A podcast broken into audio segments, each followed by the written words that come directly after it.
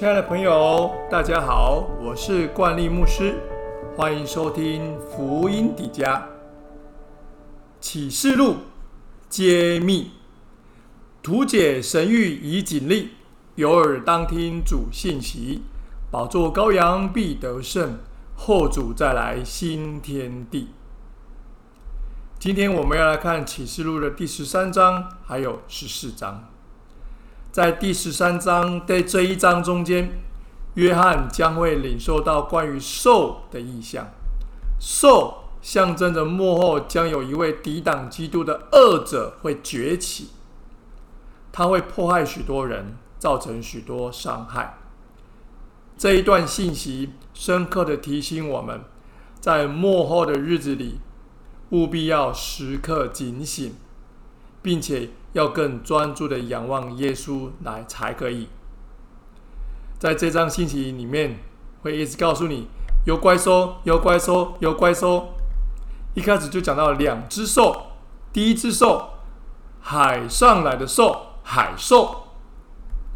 有一只兽从海上来，拥有十个角，七个头，形状像豹，又像熊，又像狮子。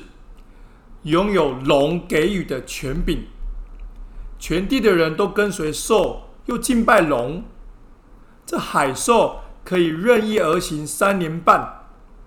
海兽亵渎神，亵渎天使，又与圣徒交战，还获胜，制服了各国。除了基督徒以外，全地都要拜这海兽。这海兽。对当时的景况是有很清楚的象征意义的，就是象征当日的罗马政权。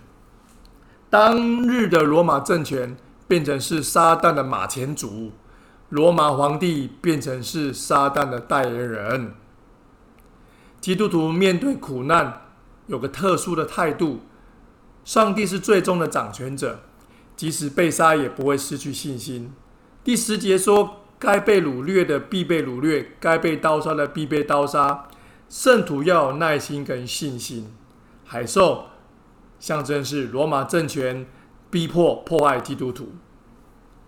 再来第二只兽，地中来的兽，地兽。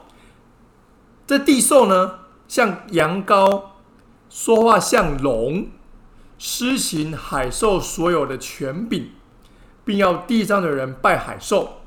地兽能行大事，迷惑地上的人，逼迫不拜海兽的人，并要众人都接受有兽名六六六的印记。按照尼禄凯撒的希腊文名字，把它翻译成希伯来文之后，它的字母加总的计算，它所有的字母，如果是希伯来文的字母，它排第几个字母？比如说像 A B C 的 A，它就是一；Z 就是二十六；B 就是二啊。那希伯来文的字母，它的排序都有一个数字，把它的字母的数字全部加起来，就是六百六十六。六六六这个数字，在圣经中象征了不完整、不圣洁、假冒为神的意思。七呢？在圣经中才是圣的数字，分别为圣的圣的数字。六是不完整，所以直到今日，仍然有很多专家学者试图从启示录留下的数字线索六六六来推算这位敌基督到底是谁。虽然答案总是众说纷纭，但是可以确定的是，这位敌基督不止反对基督而已。他更在世界中高举自己，如同神的地位。你看到这个海中的兽像羊羔，说话像龙，你就会知道，它会让你混淆，好像是基督，可是却来自于撒旦。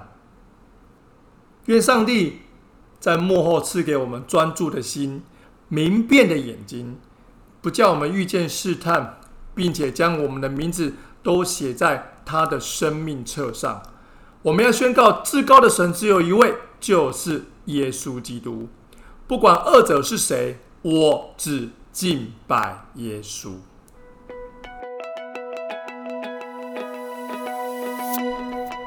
第十四章，在这一章，约翰领受的意象，要带领我们了解幕后的三个时期，分别是大灾难的初期、大灾难的后期，还有大灾难结束的时候。救赎之歌也被称作十四万四千人之歌。喜安山上的羔羊。末日的时候，锡安山上必有神的选召，额头上有印记的人。圣经中常常用心腹、新娘、贞洁的童女来形容教会或以色列的群体，意义就在于这个群体在信仰上忠贞，没有被引诱去敬拜别的神。三个天使传信息。约翰看到三位天使宣告即将来临的审判，受压迫那些不接受受印记的人，杀害使其不能够买卖，但神刑罚跟随受的人，结局却是更可怕的永远的刑罚。反倒是因为受的压迫而死的人，也就是被罗马政权逼迫殉道的基督徒。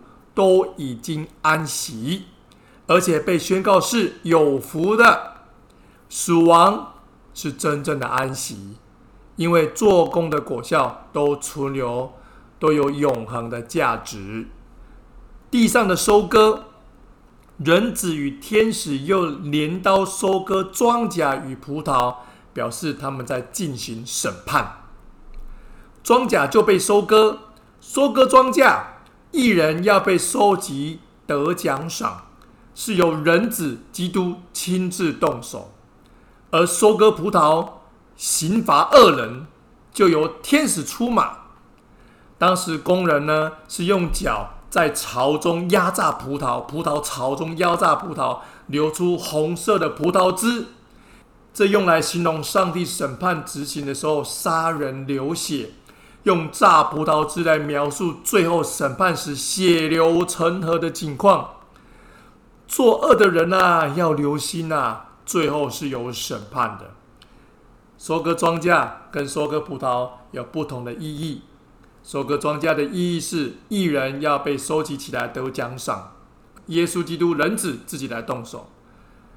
而永远作恶、不信耶稣、逼迫基督徒的这些人，由天使出马。像是收割压榨葡萄一样，流出红色的汁，流血，象征是审判。在经文中间，我们分别看见了三种人：第一种是一生从未接触过其他偶像，并且在神眼中也没有瑕疵的基督徒；第二种则是在生命过程中不断接受神的修剪浇灌。最终成熟茁壮，被收割的基督徒；而第三种人，则是到最后关头仍然不愿意回转向神的人们。亲爱的朋友们，基督徒虽然生命中会经过许多的试炼，还有许多的患难，但相信那些打不倒你的，都必使你的信心更加刚强。那杀身体不能杀灵魂的，不要怕他们；唯有能把身体和灵魂都灭在地狱里面的，正要怕他。让我们持续的谦卑的跟随主，迈向成熟，得着永恒的国度。谢谢你收听今天的福音迪迦我们下一集见拜拜。